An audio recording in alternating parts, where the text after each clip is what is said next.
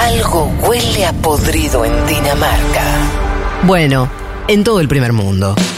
Federico Vázquez, Juan Manuel Carg Leticia Martínez, y Juan Elman. un mundo de sensaciones.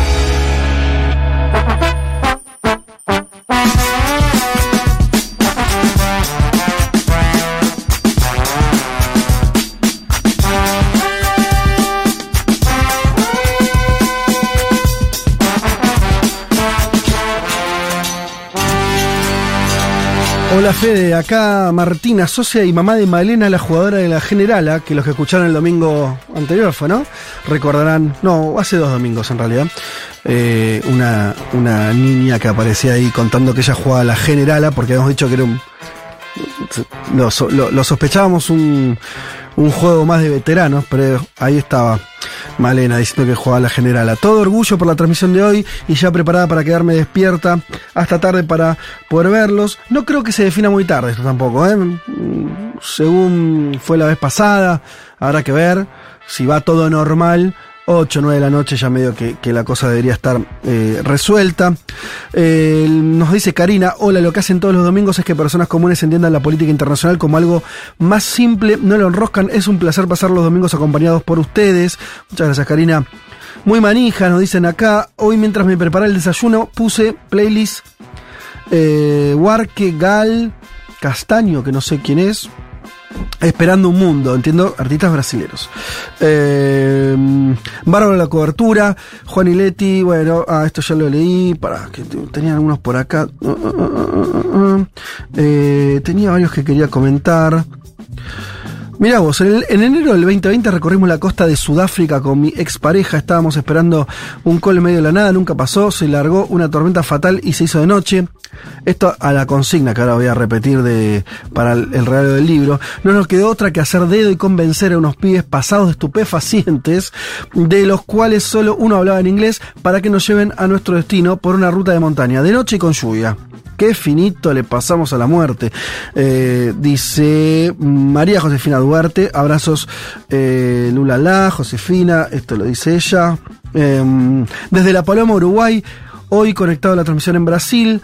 En primera vuelta sigue la transmisión de Mate con Ivana y ese maravilloso grupo de mujeres, mientras cambiaba cada tanto. Bueno, eh, ellos son parte de lo que vamos a hacer hoy también. Gracias por unirse así. Eh, medios que son una luz entre tanto bardo. Eh, esto, ¿quién lo firma? Quería decir el nombre. Bueno, Martín, entiendo que es, desde La Paloma. Eh, mm, mm, mm. estoy en el barrio Santa Cecilia de San Pablo. Mirá, eh, la jornada electoral está tranquila. Veo al menos por aquí muchas expresiones lulistas. Por aquí dicen que la periferia de San Pablo y el nordeste del país van a salvar a Brasil. Que así sea. Esto lo dice, firma como hippie, entiendo. Ah, Gisela Rodríguez ahí entre eh, su nombre. Eh, mm, mm, mm. Cooperan en lugar de competir. Ojalá conserven esta acción aun cuando crezcan económicamente, nos dice Daniela, medio como, como advirtiendo, ¿eh? Sigan así, cuando sean más grandes también. No, por supuesto, Daniela. Eso no tiene que ver con el tamaño, te diría. Nuestra radio creció muchísimo, se transformó en un medio este, que creció sin parar en los últimos seis años y, más que nunca bus- buscamos la articulación y la, coordinación y, entendernos como parte de un, de un colectivo más grande. Eh, acá nos piden cosas, por ejemplo, que alguien hable de China, India y África. Bueno, está bien, perfecto. Eh, de hecho, es un tema que tocamos los últimos domingos mucho, el Congreso del Partido Comunista Chino y demás. Bien, un montón de mensajes, pero tengo que recibir ya a nuestro invitado del día de hoy. Estamos hablando de Alejandro Frenkel, doctor en Ciencias Sociales de la Universidad de Buenos Aires, eh, también profesor de la Escuela de Política y Gobierno de la UNSAM, investigador, investigador del CONICET y eh, este dato no lo sabía, pero me interesa mucho, asesor del Ministerio de Defensa y delegado argentino del Consejo de Defensa Sudamericano de la UNASUR. ¿Cómo estás, Alejandro? Bien, Fede, gracias. ¿Todo correcto lo que dije? Sí, sí, sí. Eh, no sabía este, este último desempeño que tuviste. ¿En qué, en qué momento fue eso? Eh, fue un momento que trabajaba en la Secretaría de Asuntos Internacionales, en el Ajá. Ministerio de Defensa, en- entre 2008 y 2013 fue.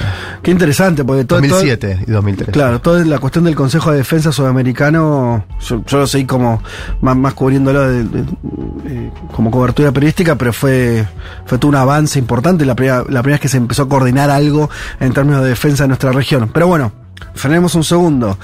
Eh, te invitamos para conversar de varias cosas, por ahí inevitablemente em- em- empecemos en, en Brasil, que veo que también lo estuviste siguiendo, lo vi en tus redes y, y demás. Eh, ¿qué, qué, ¿Qué sensación tenés de lo que está pasando hoy? ¿O de lo que puede pasar? No sé.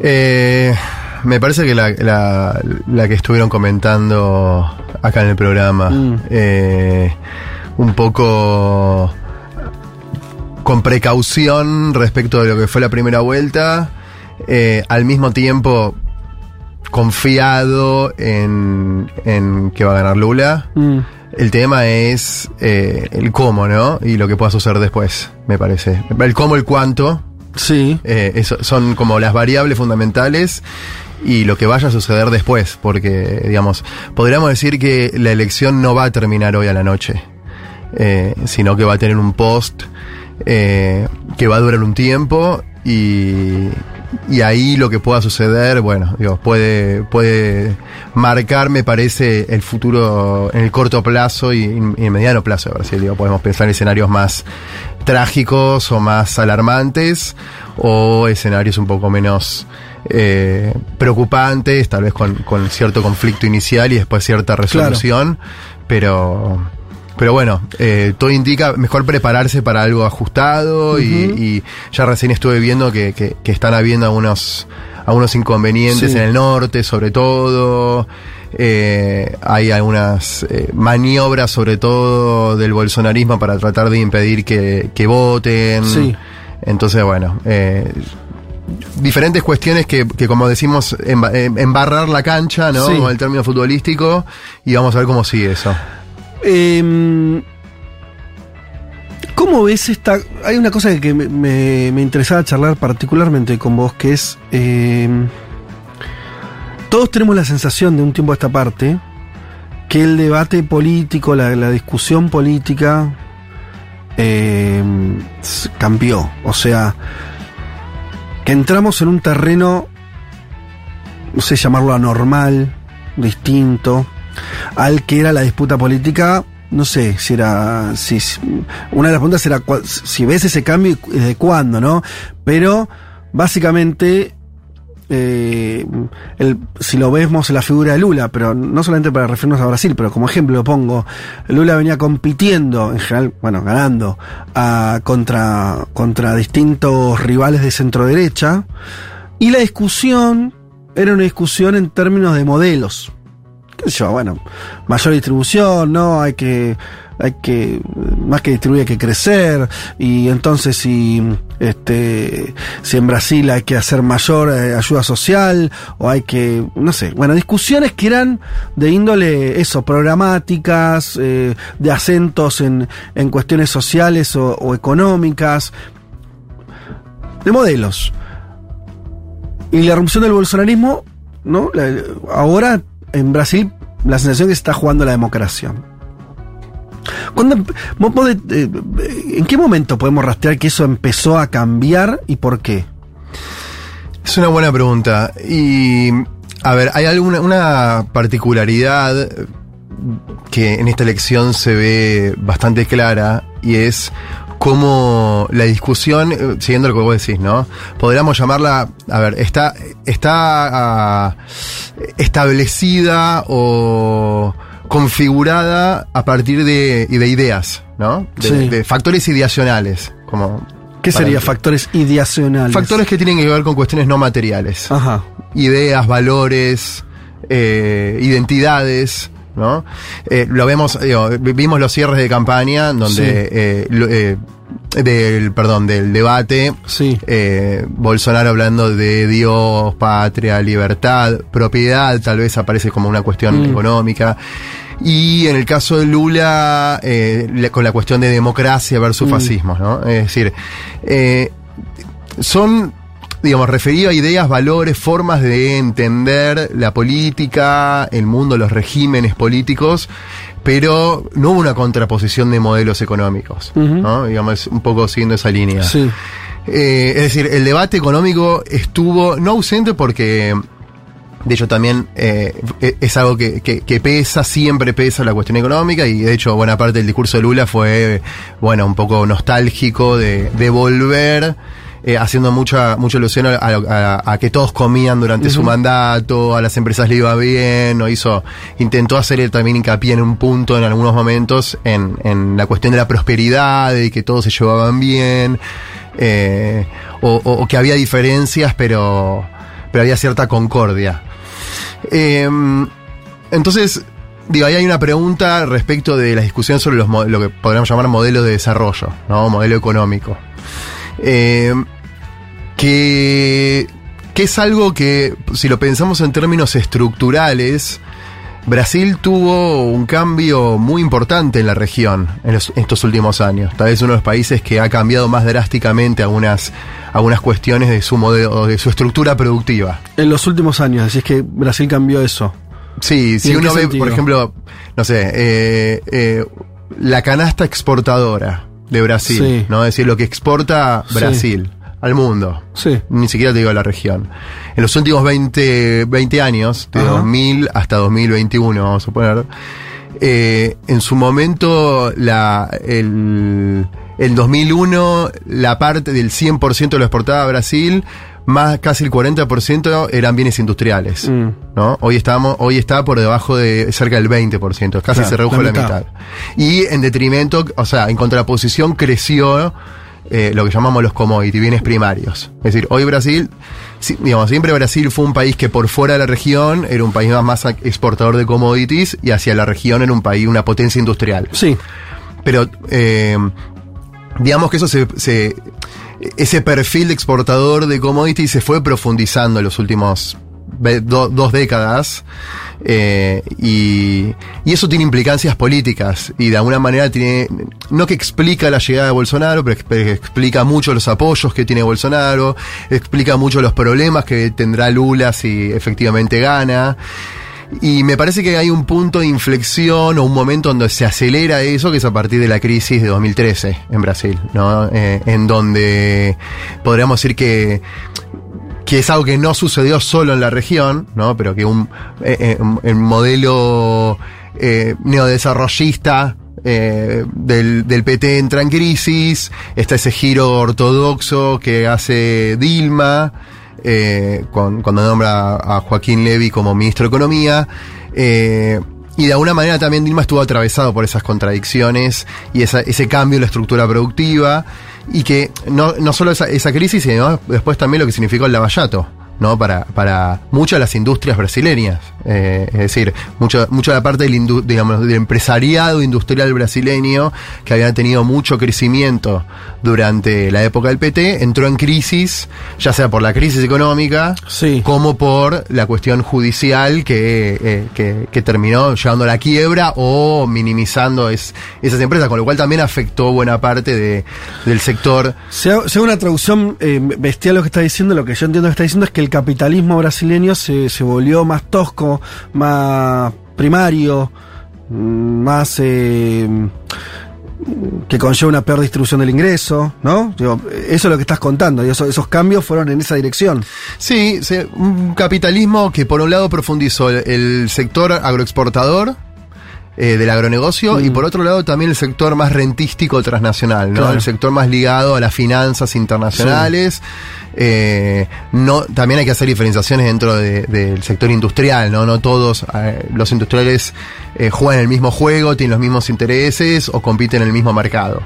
Hay un sector más orientado al mercado interno, a la región, hay sectores mucho más transnacionalizados y, y más ligados también o más diversificados con, con, con el mundo financiero, entonces también están más desligados de lo que pueda suceder en, en, en la política nacional, ¿no? Es decir, juegan un juego global. ¿Y cómo se toca eso con la emergencia de una extrema derecha? Si es que se toca. Pero también que esas cosas nunca son lineales, pero bueno, lo estás poniendo como, como un como una base material, ¿no? Está- ¿no? Estás diciendo, bueno, acá un cambio en la, eh, cierta estructura productiva que cambió un poco la economía del país y la forma de entender los negocios y demás. Eso vos lo vinculás entonces con el surgimiento de alguna manera, aunque sea indirecto, con mediaciones, no importa, pero lo vinculás de alguna manera con, la, con, con, con que eh, con que la extrema derecha haya ocupado eh, el lugar que antes ocupaba la centro derecha. En un punto sí. A ver, digamos que la crisis de, de- de ese modelo que, que primó durante la etapa del PT y que también se empezó a configurar antes, ¿no? Alguna de las bases, sobre todo de, por ejemplo, no sé, una dimensión importante de ese modelo eh, industrialista eh, la sentó también durante el gobierno de Fernando Enrique Cardoso, ¿no? Lo que fue el proceso de internacionalización de las empresas brasileñas, ¿no? Cuando Ajá. las empresas brasileñas empezaron a salir de Brasil y Sí. transformarse en multinacionales, fue un proceso que comienza en los 90, ¿no? Eh, que después Lula profundiza con un apoyo más fuerte del Estado, ¿no? Por ejemplo Sí. eh, con un, un involucramiento mucho más grande. Eh, esa, esa alianza, por decirlo así, entre el gobierno, los sectores industriales y una parte también de- de- del sector agrícola, del sector exportador de commodities, se quiebra con la crisis, o la crisis tal vez una emergente de, de ese quiebre, de esa alianza. Y eso genera, y a eso se sumaron otras cuestiones que van más allá de lo material, ¿no? Digamos, toda la cuestión de la corrupción, eh, eh, y, y- y aparecen otras ideas respecto de, de lo que significó eh, el gobierno del PT. y a partir de esa ruptura, bueno, digamos que los sectores dominantes trataron de buscar otra expresión política. Me parece que no era lo que más quería en su momento Bolsonaro. Sí. Eh, Lo aceptaron, de, to- de todas maneras, lo terminaron aceptando. para derrotar a su... a Sí, la- pesaba más el antipetismo y la, y la necesidad de hacer determinados cambios. Sí. ¿no? Que los empezó a hacer Temer también. Una, una política más ortodoxa, había una visión de que por eso ese modelo estaba agotado. Eh, y que incluso algunas cosas que, que se decían, por ejemplo, que ahora Bolsonaro las, las- las dijo en la primera campaña cuando fue electo y ahora las volvió a repetir, es, por ejemplo, bueno, vos Lula eh, favoreciste la, eh, digamos, financiaste proyectos de infraestructura en otros países de la región Sí. y no en Brasil, ¿no? Lo, Porque- lo dijo en el debate antes Sí, de ayer, sí. Porque Caracas tiene metro, ¿no? Y en el norte. Ya lo había dicho eso en, Sí. en 2018, de tenemos un en nordeste pobre, mientras que nosotros financiamos a través del Banco Nacional de Desarrollo obras de infraestructura en otro- en otros países. Eh, entonces, ¿Qué lees de eso, de esa frase? ¿A, a qué- qué- qué- con, con- qué- con qué la conectás? O... la conecto con una idea, a ver, soberanista por parte de Brasil, ¿no? Eh, de, perdón, de Bolsonaro, Sí. nacionalista. Sí. eh, que tampoco es tan eh, propia, mejor dicho, de Bolsonaro. O sea, es una idea bastante arraigada en, varios sectores de, de- de- del pensamiento político brasileño, por ejemplo, los militares. Ujú. ¿no? De, digamos, de la propia conformación de Brasil y esta idea. Eh, eh, como dice Celso Laffer, que fue ministro de canciller de Brasil en los 90, un rasgo de la identidad internacional de Brasil es la idea de que Brasil es un país continente. Sí. ¿no? Y eso conlleva, tiene determinadas consecuencias. Una de ellas es una relación con el territorio muy distinta al resto de los países, Mm. ¿no? Es decir, Brasil eh, como país tiene un problema, o sea, se para plantearlo en términos problemáticos, de tener un territorio demasiado grande y eso genera un problema de tener el control sobre el territorio, ¿no? Y eso es algo que, eh, que estuvo muy presente en la política exterior brasileña históricamente, ¿no? Es decir, eh, sobre todo Río Branco, por ejemplo, perdón que me voy muy atrás, ¿no? Sí. Eh, en la historia, que fue eh, el, el padre de la, dip- la diplomacia moderna brasileña, ¿no? El padre de la, de la política exterior de la República brasileña entre fines del siglo XIX y principio del XX. Bueno, él apostó a la idea de primero tenemos que consolidar las fronteras nacionales, Mm. garantizar eh, el control del territorio nacional y después salir afuera, ¿no? Eh, y, y eso es, algo- es una idea que perdura en el pensamiento y sobre todo después fue muy retomado por las Fuerzas Armadas brasileñas en los 50, en los 60, la obsesión con el control del territorio nacional, eso después también lo vemos, por ejemplo, en la cuestión del Amazonas. Claro. ¿no? Esta, esta, esta obsesión como con no se metan desde afuera, nosotros queremos determinar Sí. cómo controlamos ese territorio. Es, es interesante, perdón que te interrumpa, porque ahora todo eso cambió eh, con, con esta disputa con Bolsonaro, pero en, pri- en las presidencias de Lula también hay un discurso nacionalista por parte de Lula, incluso de poner ciertos límites a esa injerencia. Hay una defensa también de, che, la de nuestra, no es de, del mundo. Eh, Lula lo expresó en ámbitos internacionales, yo recuerdo eso, era parte de, una- de- de esa continuidad de política nacional. El problema es que ahora eso como que, yo entiendo que se, se- eh, como Bolsonaro hizo eso también su bandera, hubo una respuesta de parte del, del- de Lula necesaria más pegándole por la cuestión ambiental, ¿no es cierto? Sí. Se modificó un poco ahí. Sí, por eso esa idea soberanista en Pero, términos. claro. Sí, en términos de eh, ser reacios a asumir compromisos internacionales que puedan limitar la autonomía brasileña y la Sí. potestad para tomar decisiones de manera autónoma. Es algo bastante tradicional en el pensamiento Mm. internacional brasileño. Y si bien Bolsonaro me parece que de alguna, en, en- en muchos aspectos implica un quiebre con buena parte de las tradiciones Mm. diplomáticas brasileñas, hay algunas continuidades. Y este pensamiento soberanista, nacionalista, en algunos aspectos eh, perdura, en el tema del Amazonas. Eh, también ahí entra en juego un actor central que es las Fuerzas Armadas, digo, que, que siempre ha tenido Sí. eh, un celo muy importante respecto del control de ese territorio. Eh, y digo, eh, cerrando la respuesta a tu pregunta, en, en esa frase Bolsonaro de financiamos proyectos afuera y no acá, hay una cuestión de esta cosa de, bueno, nosotros tenemos que apostar, en todo caso, el desarrollo nacional primero. Primero adentro y después afuera. Y vos lo que hiciste fue eh, financiar desarrollos de otros países en lugar de privilegiar el nuestro. Sí, que igual, eh, más allá de que mm, me parece que es una frase más, digo, que, que con poco, poco anclaje en, la- en, en datos reales, en los gobiernos de Lula tampoco se dieron a sí mismo, o sea, también tuvo una impronta sobre todo de desarrollo nacional de sus propias empresas, por más que además se, se- hubo inversiones externas, lo, lo- lo central de su lógica económica fue mercado internista también. Sí, yo creo que trató de combinar las dos cuestiones. claro. Lo que pasa es que, a ver, eh, vuelvo a la crisis que estalla en 2013. Una de las grandes demandas de, que estuvo alrededor de esa crisis era, por ejemplo, la cuestión del transporte. Sí, No, me acuerdo, sí, sí. Era- una demanda que el transporte era, era malo. Sí, que había malos, malos servicios públicos, por Sí. ejemplo, en la cuestión de transporte. Sí. Cosa que eh, es algo. eh, yo, yo un poco después eh, estaba bien en Brasil, eh, que estaba haciendo una parte de doctorado, y por ejemplo en San Pablo hasta hace, hasta el año 2015 no había colectivos a la noche. Mm. ¿no? Es decir, si uno quería salir después de las 12 de la noche, Sí.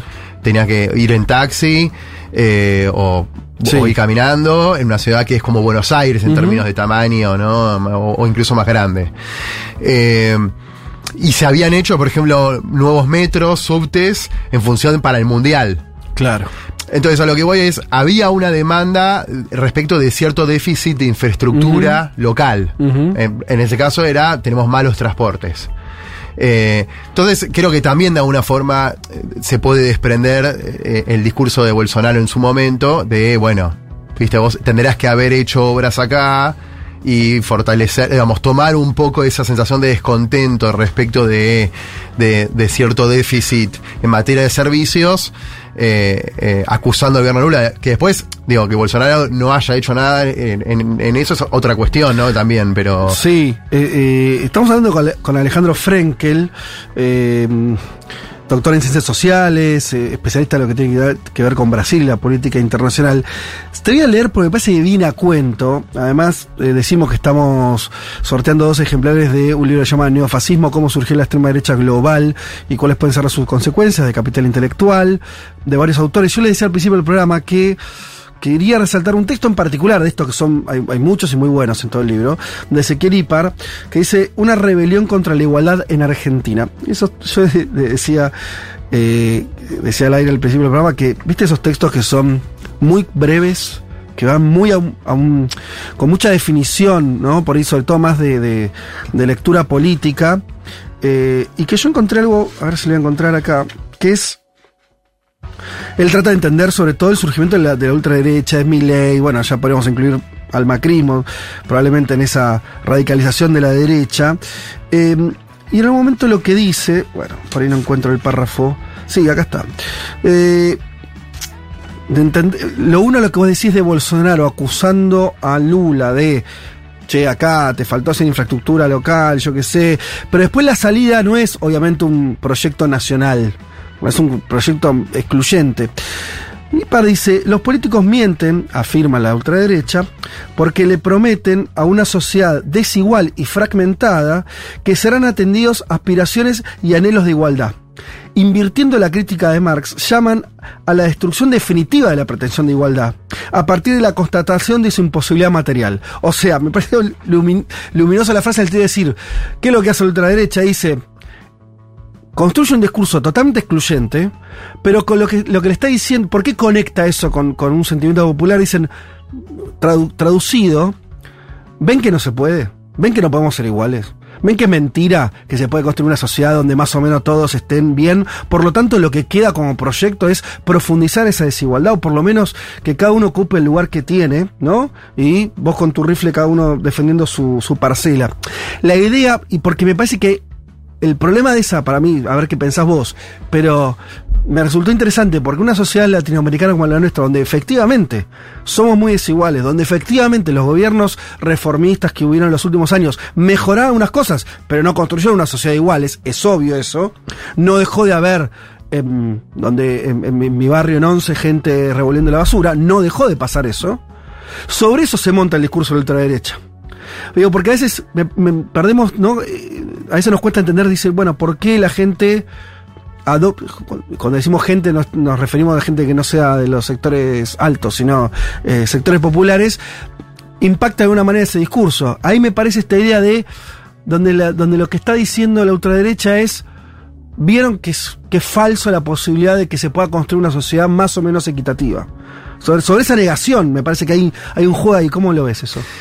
Bueno, eh, sí, Ezequiel me parece que a mí me parece un autor que tiene unos textos muy, muy, pero muy interesantes. Aparte, él se, se dedica mucho a, a estudiar, sobre todo la, la construcción de las subjetividades. eh, que podamos asociar con, con estas nuevas derechas, es decir, no, no tanto la- los actores políticos, sino cómo permean o cómo, qué ideas hay en la sociedad. Y ahí me parece que, mm, que, que es algo, a ver, tratando de seguir tu pregunta, hay una cuestión que aparece en el discurso de las ultraderechas, eh, tal vez como un elemento común, porque, hago un paréntesis, es difícil a veces encontrar eh, patrones comunes en las ultraderechas, Ajá. ¿no? Eh,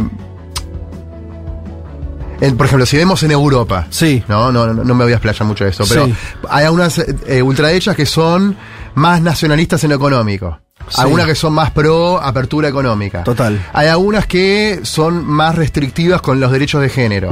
Hay algunas que tienen una idea más libertad de derechos de género. Sí. Incluso hay algunos líderes de ultraderecha que son abiertamente eh, gays, ¿no? O lesbianas. Hay una, una referente de, de alternativa, eh, ¿cómo se llama? Del Partido Neonazi de Alemania Sí. que es lesbiana, abiertamente Sí. lesbiana, es decir, eh, lo mismo uno ve en Bolsonaro, tiene una política económica eh, de apertura, ¿no? De apertura, por lo menos de liberalización comercial, en Sí. contraposición, no sé, con Trump, que denuncia la globalización y es más proteccionista.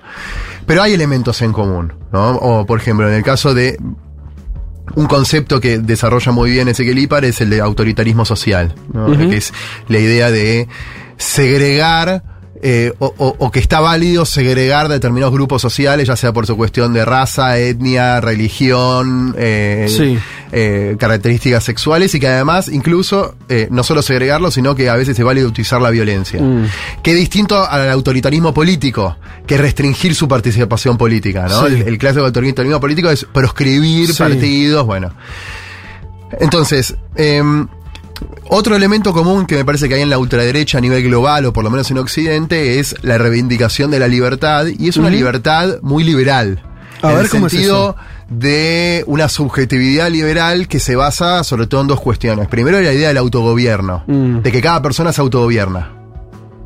¿No? Es decir, de, de una libertad. Cada uno es custodio de su propia libertad. Sí. No es que la libertad es algo que se consigue en términos colectivos. Exactamente. Es decir, la idea del, del- que también lo podemos encontrar en, eh, digo, para, si querés, complejizar más el asunto y pensarlo más en una idea que, que trasciende la ultraderecha, que la derecha, la ultraderecha está muy presente y también, en todo caso, es para pensar cómo la ultraderecha corre o instala determinadas ideas en el debate público de otros países, pero por ejemplo, no sé, en, en- en movimientos eh, progresistas, digo, la idea, por ejemplo, de mi cuerpo, mi decisión, Mm. es una idea muy liberal del autogobierno. Correcto. Yo gobierno mi propio cuerpo. Sí, la única diferencia que haría con eso, esto para conversar y, y si no nos ponemos de acuerdo mejor, eh, pero si bien es verdad que en esa, en esa consigna feminista hay una matriz liberal, hasta uno podría exagerar y decir individualista, mi cuerpo, mi decisión, lo que yo marcaría como diferencia es que a la hora de construir políticamente el feminismo, lo hace colectivamente. ¿No? ¿Entendés lo que te quiero decir? Sí, o sí, sea, sí. para conquistar esos derechos, incluso los individuales, lo que hace es una propuesta de, de- de- de construcción colectiva. Sí, pero ahí, para discutirte un poco, también uno podría decir, y que me parece uno de los puntos centrales para marcar también dentro de la ultraderecha, es que la ultraderecha también tiene construcciones colectivas. A ver. Y, bien. pero ahora, ahora Sí. voy a eso y déjame cerrar la No, idea. dale, ¿no? dale, dale. Es decir, hay una idea del autogobierno, de, Sí. de- de una subjetividad liberal basada en la idea de que cada uno se gobierna a sí mismo. Sí. ¿no? Es decir, que es válido esta idea de, de gobernarse a sí mismo. Y la ultraderecha le agrega además la cuestión de la desigual, de la libertad de mercado. Bien. Es decir, que las desigualdades son naturales en tanto están atribuidas, que esa libertad está dada por la participación o cómo uno se vincula a cómo participa dentro del mercado. Entonces, si uno dentro del mercado tiene mayores bienes o es más rico, y otro no, es producto de una, eh, de, de una dinámica natural de la sociedad. Entonces, ahí hay una legitimación de la desigualdad. O de unas capacidades individuales también, de distintas capacidades. Están am- ambas cosas Sí. vinculadas, ¿no? Es decir, cada uno se gobierna a sí mismo y además, si vos sos rico y el otro es pobre, hay una cuestión que, que es una desigualdad que está aceptada y es natural, producto de Esa es una idea- lo, lo que ordena es el mercado. Entonces, Esa es una idea viejísima, de todas maneras, no estamos descubriendo nada. No, no, sí, sí. Es una idea. Sí, lo que pasa es que ahora tiene, permea muy fuerte y no me parece casual, en este siguiendo con Brasil, que haya sido Brasil tal vez el país donde haya ganado una figura como Bolsonaro. En tanto, Brasil es uno- históricamente uno de los países más desiguales de América Latina. Bueno, ¿no? pero Entonces- volvamos a. por- Porque entonces vos decís. eh, dijimos, estas ideas son no son novedosas. La idea del individualismo, la idea de que. eh, de, de esto del autogobierno incluso. eh, lo que es novedoso es que impregne electoralmente como lo está haciendo, digo, que incluso en sectores donde vos decís eso no te va a rendir ningún beneficio, ¿no? Eh, eh, la pregunta entonces ahí, ¿qué pasa? Yo vuelvo a, lo de IPAR para que lo cuestionemos o pensemos, o que me comentes ideas, eh, tu- tus ideas respecto a eso, pero me sigue sonando provocadora esa frase de decir, se asientan, que entiendo que es la tesis, digo, que se asientan en... en la, en la constatación de que mm, los gobiernos progresistas lograron algún nivel de mayor igualdad, pero aún así, ¿no? Eh, y él lo creo que lo une a la pandemia, como un quiebre también, como decir, vieron que el mundo es una mierda, quiero decir, para decirlo muy sintéticamente, ¿no? Que es, es esto, eh, que cada uno cuide su, su terreno, su lugar, su, este, su economía personal, porque no hay ningún destino que podamos eh, el Estado está para hacerte daño y no para hacerte la vida más fácil. Y como eso a veces es constatado en la realidad de que es así, se asientan en ese fracaso colectivo, ¿no? Hay algo ahí. Sí, sí, bueno, es que me parece que eh, hay una cuestión que... mm, eh, de lo que venimos hablando que también es producto del fracaso de un proyecto, podemos decirlo, comunitarista, si querés. Comunitarista progresista. Sí. No, comunita porque podés tener un comunitarismo conservador. Ajá. De hecho, el discurso bolsonarista o parte de la ultraderecha combina esta idea del autogobierno, el individualismo, pero ahí es donde aparece también, vinculando con lo que decías del movimiento feminista, también una idea comunitarista. Pero como, es decir, que somos parte de un colectivo común, Ajá. eh, por ejemplo, vinculados por la misma, todos creemos en Dios o en determinada idea de familia, pero conservador en tanto es una comunidad que defiende valores tradicionales que están siendo amenazados, ¿no? Es decir, el caso Sí. del movimiento feminista combina esa idea de la subjetividad liberal individualista con un proyecto comunitarista, si querés, más progresista, que implica, no sé, vamos a, el concepto que a mí no me cierra mucho, pero para que sea entendible, ampliar derechos. Sí. ¿no? Es decir, no implica una idea de hay una amenaza No, claro. a algo tradicional, sino. Y no es excluyente, claro. eh, y no es excluyente. Entonces, eh, me parece que lo que hay es, dentro, si querés decir, el progresismo, centro izquierda, además, un fracaso de los proyectos comunitaristas, progresistas, que es lo que vemos también en Europa, ¿no? Y de, de alguna forma, o lo, lo que fue el fracaso de la socialdemocracia, o el fracaso del progresismo, y sobre eso también se monta buena parte de la legitimidad de estos discursos de ultraderecha y por qué permea muy fuerte esta idea de, bueno, eh, cada uno se puede, es necesario que cada uno se autogobierne, que la desigualdad es natural, porque tampoco del otro lado hay un proyecto comunitarista progresista que marque un rumbo de futuro, ¿no? Me parece que es un poco lo que se está discutiendo ahora con el tema de, de, Sí. de- de las izquierdas. eh, y, ¿Y, y dónde ves eso? Porque hasta hace. Digo, si esta conversación lo hubiéramos tenido hace no tanto. eh, no sé, el caso de Argentina. Podríamos. eh, eh, durante el gobierno de Macri. En algún momento del gobierno de Macri, podríamos haber dicho que. Uno de los problemas que tenía el gobierno Macri, que de hecho lo tuvo porque perdió las elecciones en el 2019, es que estaba muy fresco el recuerdo de un gobierno donde había logrado distribución, eh, distribuir algo el ingreso, mejorar las variables sociales, digo, con los límites que marcamos antes y demás. Pero había, o sea, no se había leído como un fracaso eh, todo ese proceso. Estamos hablando de Argentina, pero lo podemos hablar, eh, lo dice el todo el tiempo Lula, yo me fijo al 80% de validación, o sea, y podríamos nombrar otros países, el Frente Amplio de Uruguay, que decir, por, donde veas, no se veía eso como un fracaso. Me llama la atención de qué manera, me parece que es una pregunta que no, no, está del todo eh, respondida aún. eh, ¿Por qué se cambió eso, no? En términos de, visualización para atrás, social. No se lo ve con, la con el mismo brillo que tenía hace unos años. No sé si te entendí bien la pregunta. Como que Eh, el proceso, el proceso del dos- de los 2000, 2010, 2015, que fueron Sí. los procesos hegemonizados por el progresismo en la América Latina, tenían hasta hace poco, creo yo, por lo menos, eh, una valoración social positiva bastante amplia. Era muy difícil decir, no, la verdad que eso fracasó.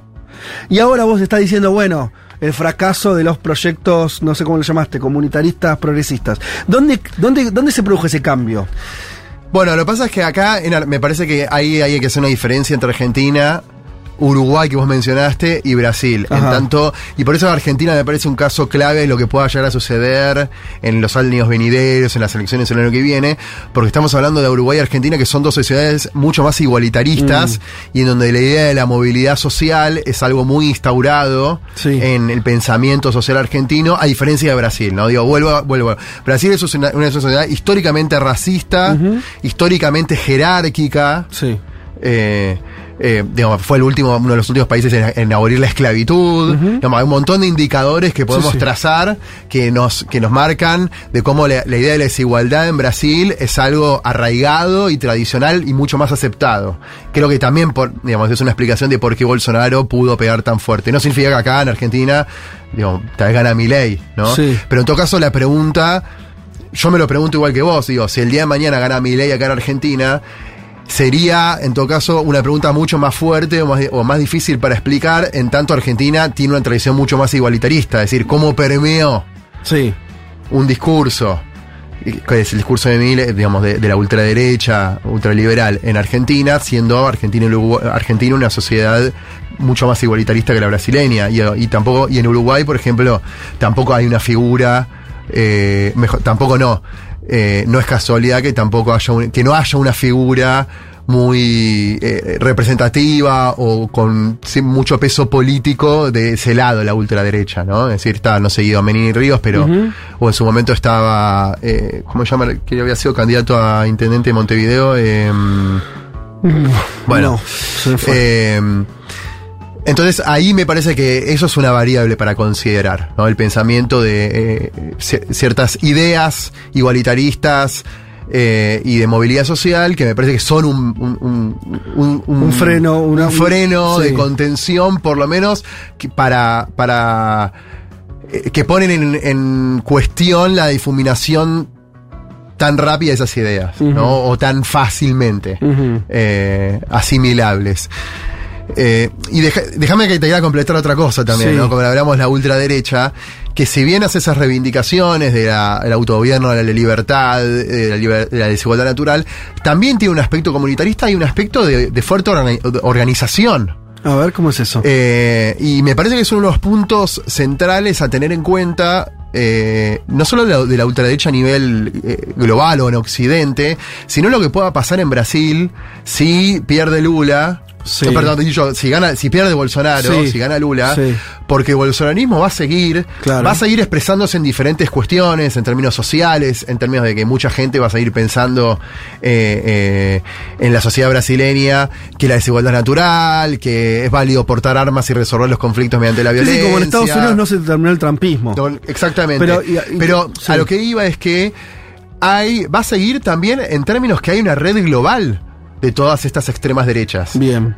¿No? Es decir, eh, Lo organizativo me lo estabas diciendo, no tanto como fuerza política, sino esta cosa organizativa donde las expresiones de ultraderecha se reconocen eh, hermanadas entre países. Sí, no, y, y conforman redes, conforman Sí. instituciones y Sí. conforman acciones conjuntas. Es decir, eh, es tal vez una mirada saliendo de los estados, ¿no? No estadocéntrica. Pues Uno puede decir, bueno, Bolsonaro tuvo una política exterior, digamos, que aisló a Brasil. Sí. Eso si lo miramos en términos de gobierno y de Estado, es Mm, cierto. mm. ¿no? Brasil hoy en día es un país mucho más aislado internacionalmente que lo que era en la época de Lula. Ahora, si, si salimos un poco de la cuestión y no lo miramos solo en términos gubernamentales o estatales, y lo miramos en términos más de una, una suerte de diplomacia política, partidaria, Bolsonaro tejió, y el bolsonarismo, redes globales con otros movimientos de ultraderecha muy fuertes en Estados Unidos. Eh, bueno, otro día salió Trump, ¿no? A sí, felicitar y apoyar a Bolsonaro. En Europa, en otros sectores que tienen, que se están institucionalizando. Digo, Vox creó el Foro Madrid, que Sí. uno puede decir es una forma de institucionalizar esa cooperación que hay entre esa- en estas ultraderechas y que tienen mucha capacidad de accionar, digamos, no es que solo se juntan o se llevan bien, tienen simpatía, accionan políticamente, accionan a través de la utilización de plataformas, de redes sociales, eh, tienen mucho financiamiento, es decir, tienen capacidad de incidir en el debate público y eh, en, la orientación de las políticas públicas. Entonces uno puede decir, bueno, gubernamenta- gubernamentalmente sí, Bolsonaro tiene- tuvo una política exterior de aislar a Brasil. Ahora, la ultraderecha no es, y el bolsonarismo no es un movimiento aislado a nivel internacional. Totalmente. No, por eso me parece que, que tiene sentido. Si bien hay localismos, y, y bueno, esto cuando tratamos de pensar en Argentina hay ciertas especificidades, o Brasil, o Estados Unidos, o España, o Italia, o lo que quieras ver, y vos arrancaste diciendo, ojo, que las ultraderechas tienen son cosas distintas a veces, al mismo tiempo, así, para mí es muy relevante que a sí mismas se vean como parte de algo que, que tienen en común y por eso tejen esas redes, si no, no lo harían, ¿no? Serían expresiones meramente Sí, sí. nacionales. Eh, estamos terminando esta conversación con Alejandro Frenkel, que vino a charlar acá sobre lo que está ocurriendo en Brasil, pero también lo que está ocurriendo, tomamos un poco así, eh, como, como tema, como, como objeto de estudio de esta conversación, un poco las ultraderechas. Te termino, no sé si es algo que pensás o no, eh, pero mm, eh, se me ocurría cerrar esta conversación preguntándote por cómo veías. eh, una cosa que me llamó la atención es la ambivalencia de la, de la derecha argentina respecto a la elección en Brasil. Vieron que, eh, vi- viste que, que estuvo medio ausente, ¿no? Como, mm, bueno, Milei, como expresión un poco más marginal, relativamente marginal, eh, sí, tiró, por lo menos lo vi en sus redes, no sé si lo, dijo eh, en público, pero sí, digo, de, apoyo a Bolsonaro y esto.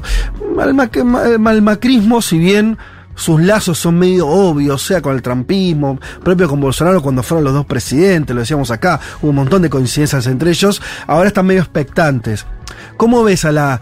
eh, dos preguntas concretas. Uno, la derecha radicalizada, extrema derecha, como lo definas, para vos ya incluso a, a, a- a Milei y al macrismo como una cosa bastante más, eh, co- como, una, como un solo sujeto y cómo ves ese vínculo con el bolsonarismo de, esta derecha argentina.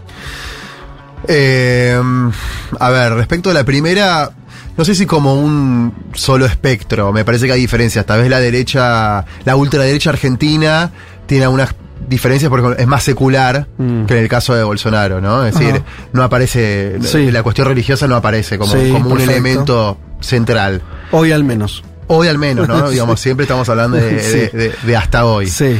Eh, digo, Milei es, una, es una figu- alguien que se presenta como más desde un economista Mm. y presentando ideas de racionalidad. En todo caso, comparte esta idea del anticomunismo, ¿no? Ahí sí aparece. Sí. eh, eh, y, y también tampoco hay una, un discurso muy nacionalista Mm. en el caso de Milei, cosa que en Bolsonaro en algunos aspectos sí aparece, Sí. ¿no? Eh, aunque ahora me parece que Milei salió con la bandera argentina también tratando de... de- Sí, totalmente. eh, o sea, no es, a mí me parece que el bolsonarismo no es extrapolable eh, automáticamente a la sociedad argentina. Me o sea, si piensan que van a ir por ese lado, bueno, eh, afortunadamente para nosotros y peor para ellos, van a tener algunos problemas. Sí. Pero sí me parece que hay un espectro de, de- de- de puntos en común y dentro del macrismo, del Cambiemos, una parte, ¿no? Me parece, no toda, creo. Eh, hay una parte de Cambiemos que no se siente, me parece, identificado. Podría estar más identificada con la derecha tradicional, liberal, eh, pro globalización eh, y pro eh, eh, liberalismo más eh, de, de de otros de, de libertades individuales, ¿no? Mm. Y la segunda pregunta, ¿cuál era? Si.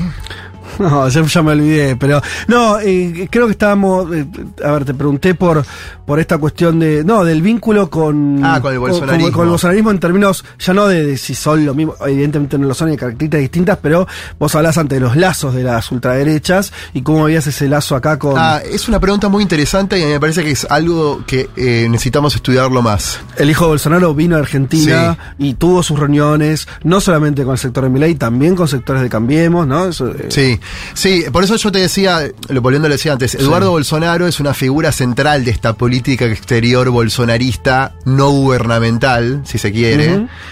Eh, porque es la figura que tiene muchos lazos, sobre todo con Estado, con la ultraderecha estado- de- en estadounidense y europea, y es el que ha obrado también como suerte articulador, operador político regional de muchas de las ultraderechas. Claro.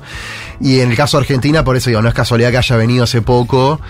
Eh, lo mismo con algunos casos como Cast en Chile. Digamos, me parece que has- eh, es una figura que supo nuclear o, servir de operador y nuclear algunas de las figuras latinoamericanas y después también eh, confluirlas con Vox y con Foro Madrid como, como, como uno de los ejemplos institucionalizados. Pero siguiendo tu pregunta, me parece que no está muy estudiado todavía, o por lo menos yo por lo, no conozco lo- lo- las vinculaciones más fuertes del bolsonarismo con un sector de la derecha en Argentina. Es decir, me refiero a vínculos en términos de, de de cooperación, de financiamiento, de, de diagramación de políticas, de programas conjuntos, más allá de algunas cosas que vimos de apoyos, ¿no? De figuras Sí. diciendo quiero que gane Bolsonaro, Sí. eh, o tal vez en el caso de Milei es un poco más claro, compartiendo espacios eh, o, o redes con, con una parte del bolsonarismo, pero, pero es llamativo, dado la relación que hay entre Argentina y Brasil, digo, que si lo vemos desde el otro lado es mucho más claro, por ejemplo, los vínculos que hay con el- del PT con una parte de- del sector Sí. político argentino. Es mucho más fácil de explicar, si uno le preguntara a alguien, decir, Sí. bueno, tenemos estos actores, hay estas redes y demás, es, es, es más simple y es más visible. Entonces me parece que es, es un punto... eh, que no, no, no, no es tan visible. Bien, bueno, Alejandro, te agradezco muchísimo. Ya estamos cerrando el programa. Que te hayas acercado a conversar un rato eh, así, como para. La idea era tener un espacio donde a veces estas cuestiones las tratamos en términos más de noticias o de, eh, o de contar novedades, pero también eh, queríamos, incluso en este día tan agitado, donde está jugando, o justamente por eso, donde está jugando el destino de los próximos años del país más importante de nuestra región eh, y donde la- las variables respecto a esa, a esa disyuntiva tienen que ver con lo que estuvimos hablando acá, las ultraderechas, eh, de qué manera la sociedad eh, vota o se identifica con esos sectores, qué se juega en el medio, cómo, eh, cómo eso repercute en los sistemas políticos. Bueno, la idea era conversar y creo que, estuvo buenísima en ese sentido la charla con Alejandro Frenkel. Te agradecemos mucho, ojalá que sea la primera de otras visitas que hagas a nuestro programa. Em, y bueno, nada, eso estás invitado. Gracias por la invitación. Y bueno. Nosotros ya cerramos el programa de esta manera.